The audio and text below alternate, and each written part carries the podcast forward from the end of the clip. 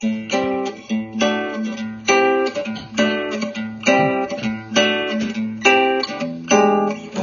り込んだ君を起こして月を見ようこんな綺麗な月は生まれて初めてえ、メンサメンバー、バブちゃんと話します。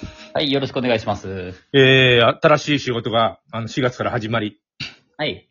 えーそれから、あの、新しい事業も考えているはい。の、興味深いなと思って。そうですね。え、授業？いや、あのこと書いてなかったあの、LINE に、えー新しいことを誰か友達から。授業じゃなくて授業ですね。はい。授業が、はい、考えてます。おー、そうなんだ。それは、あの、言える範囲で、どんな感じあ、はい、もちろん。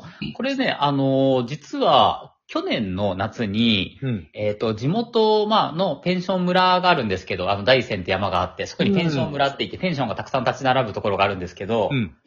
そこの、えっと、まあ、とあるペンションのオーナーさんっていうのが、まあ、妹の、あの、同級生、小学校時代の同級生のお父さんお母さんがやってたんですよ。うん。で、あの、要はその、自分と妹っていうのは、その、同じ小学校に通ってたわけなので、うん要は、あの、4つ年下の、まああの、自分も、えっと、昔面識があった子がいるんですけど、まあ、その親が、えっと、そこの、えっと、ペンションのオーナーさんやってて、自分がそこにワーケーションのアドバイスに去年行ってたんですよ。うん。で、まあなんかそういう関係なんですけれども、まあその子供さんと最近あの連絡取って面白いねとかって言って話してて、今東京に住んでてクリエイターさんやってるんですけど、うん。なんかあの面白い話を持ちかけてくれて一緒にやんないかって言ってくれたのが、これからその Web3.0 っていうのが、あの、どんどん来ようとしてくるんですけれども、うん。まあ Web3.0 っていうのはまあ、えっ、と、平たく簡単にあの、カジュアルに言えば、あの、みんなが仮想通貨って呼んでるもんだったり、NFT って呼んでるもんだったり、メタバースって呼んでるもののベースにあるも技術というか、うん。うん。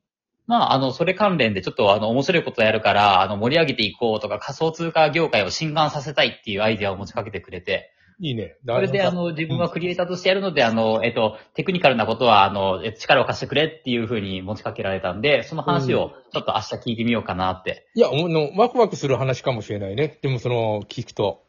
そうですね。あの、なんか今年の正月に3時間ぐらいオンラインで話したんですけど、なんか昔はすごく穏やかで、ほわーんとした優しいやつだと思ってたんですけど、今はかなり優しさも残ってるけど、なんか力強くって世の中変えてやろうっていう野望もあって、なんか面白いやつに育育ってたんですよ、なんか。うーん。なんかすごいなと思って。今日僕もちょっとあの、子供の、自分の子供の話を聞いてワクワクしてやってる、えっ、と、研究室に配属になったんだけど、はい。何やってんのって言って。で、大きな企業があって誰も、まあ、言ったらまずいと思うんで言えないんだけど、おはい誰でも知ってる大きな企業があって、あのーそ、そこから依頼されてる光を曲げる技術で立体のものを作ろうっていうことをやってる。光、光を曲げる技術ですか？うん光は曲が曲がるそうなんだよ。まあ、例えば光ファイバーなどを使えば、あの、入り口と出口を自由にコントロールできますよね。空中で曲げるって言うんだよ。空中で曲げるんですか？プリズムか何かで？あわの、例えば虹のように。うん、それ、それを、あの、その、研究室でやって、自分が、あの、そそれ、それもやることになってて、えーはいすげえお金を払ってくれてるらしいね、その企業が、その研究えに。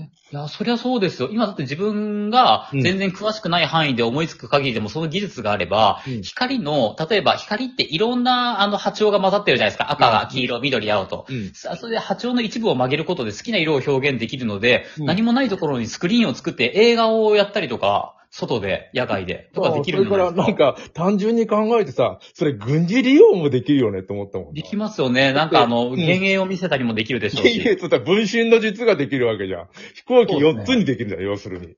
はい。とか、あの、いうことを今やってて、あの面白い。うん、いや、その話は、いや、最先端だと思うんでやってることはきっと。ああ、いいですね。光を曲げる技術も、未来で例えば、あの、いろいろなものと結びついてくるから、例えばメタバースとかって、うん VR とかとあの関連性があって、VR とかともしかしたら光を曲げる技術とか関連してくるかもしれないですよね。だよ仮想の世界のものをこう描画するために、うんあの光を曲げて、なんか投影するとか。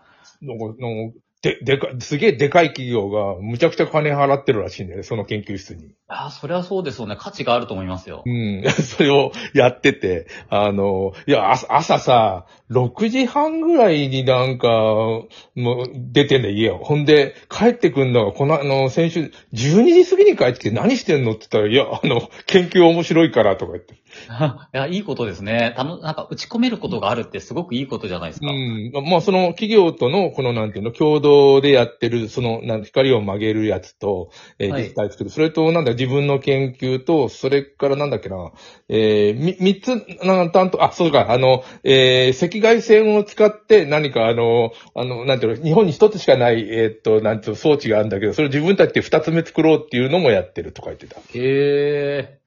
それはさ、でも、あるわけじゃん、一個。あまあ、そうですね。あるやつは、そんなすごくないんだよ。いろいろ、あの、自分たちで工夫してやるのかもしれないけど。はい。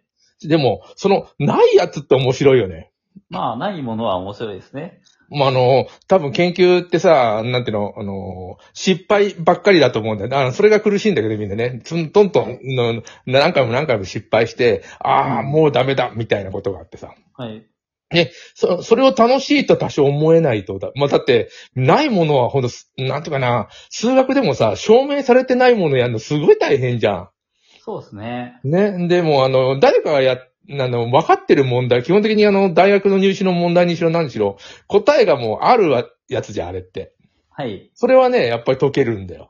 それはそう当たり前だけど。あそうです、そうです。ないやつ研究するのってないやつができるんだもうん、すごい。で、バブちゃんの今言ってる、えっ、と、なんていうの、あの授業っていうのも、一応、なんていう、そういう、あの、研究じゃないけど、ないものを作っていくということだよね。なんか、そうですね。なんか話をなんか詳しく聞かないと、なんかかなり斬新なことを考えてて、全然自分も理解できてないんで、明日詳しくあの、うん文章じゃなくて、あの、直接オンラインで話して聞いてみようと思うんですけど、どうやらうん、これまでとは違ったあのスキームのあのビジネスをしようとしてるようです。なんかこう、白いね。えっと、非中央集権的なお金の集め方をして、あの、大規模なクリエイティブをするみたいな、あの、アニメ業界とかうん映像業界で。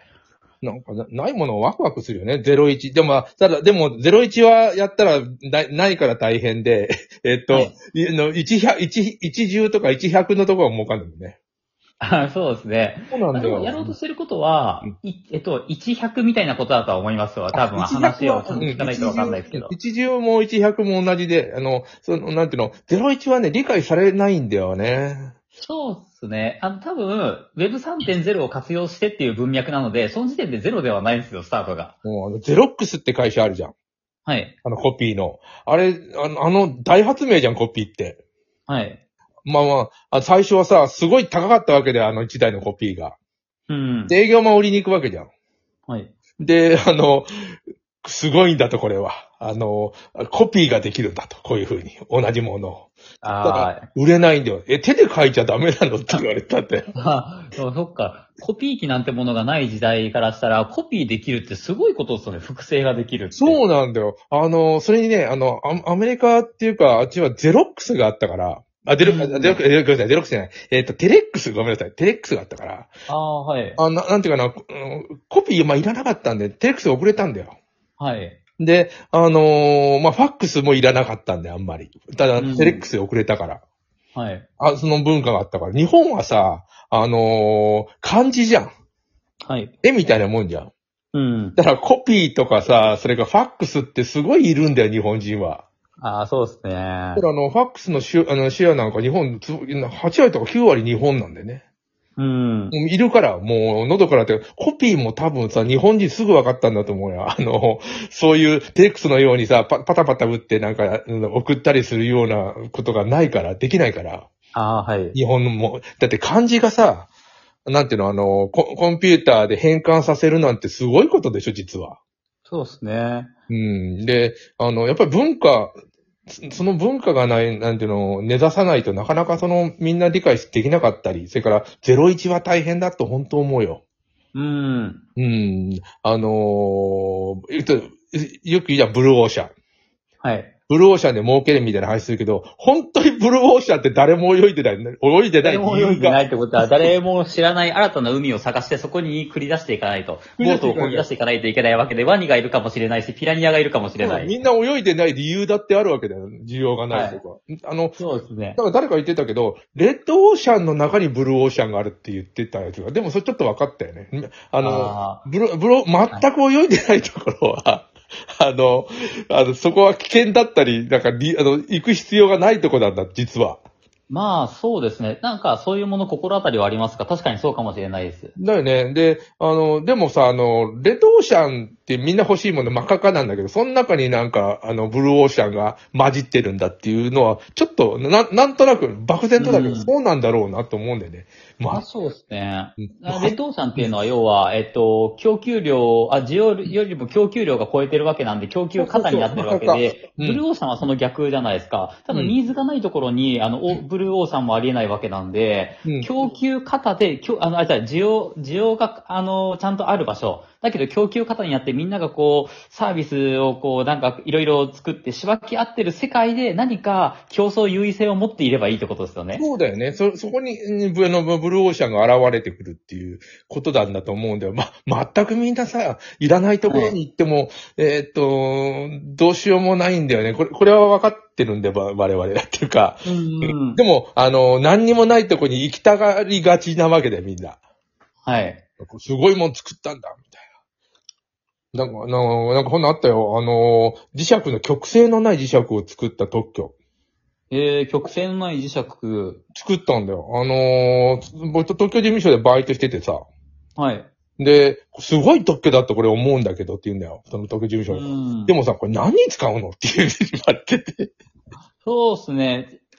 曲線がない磁石。あ、それインチキじゃないですか。例えば、うん黒板があるとしますよ。うん黒板そのものが磁石で、これが磁石ですよって言ってるものが鉄の塊で、その鉄の塊を曲線のない磁石って嘘ついてるとか。いやいや、本当にそうなの。で、それあの、製品化されたんだよ。もうず、ずいぶん後に。あの、そそうなんですねれ気づいて、あのね、おもちゃ、子供の、あの、磁石を使ったおもちゃ。それを、じゃ極性がないから、ど、どっからでもくっつくんだよ。へえで、かに、なんていう、なんていうかな、あんまりでヒットしてて、そのおもちゃ。いいっすね、じゃあ。いいよね。でも曲性があったらさ、バーンと跳ねられるけど、跳ねられないんだよね。というわけで、あと5秒なので、また続きで話しましょはい。う。また。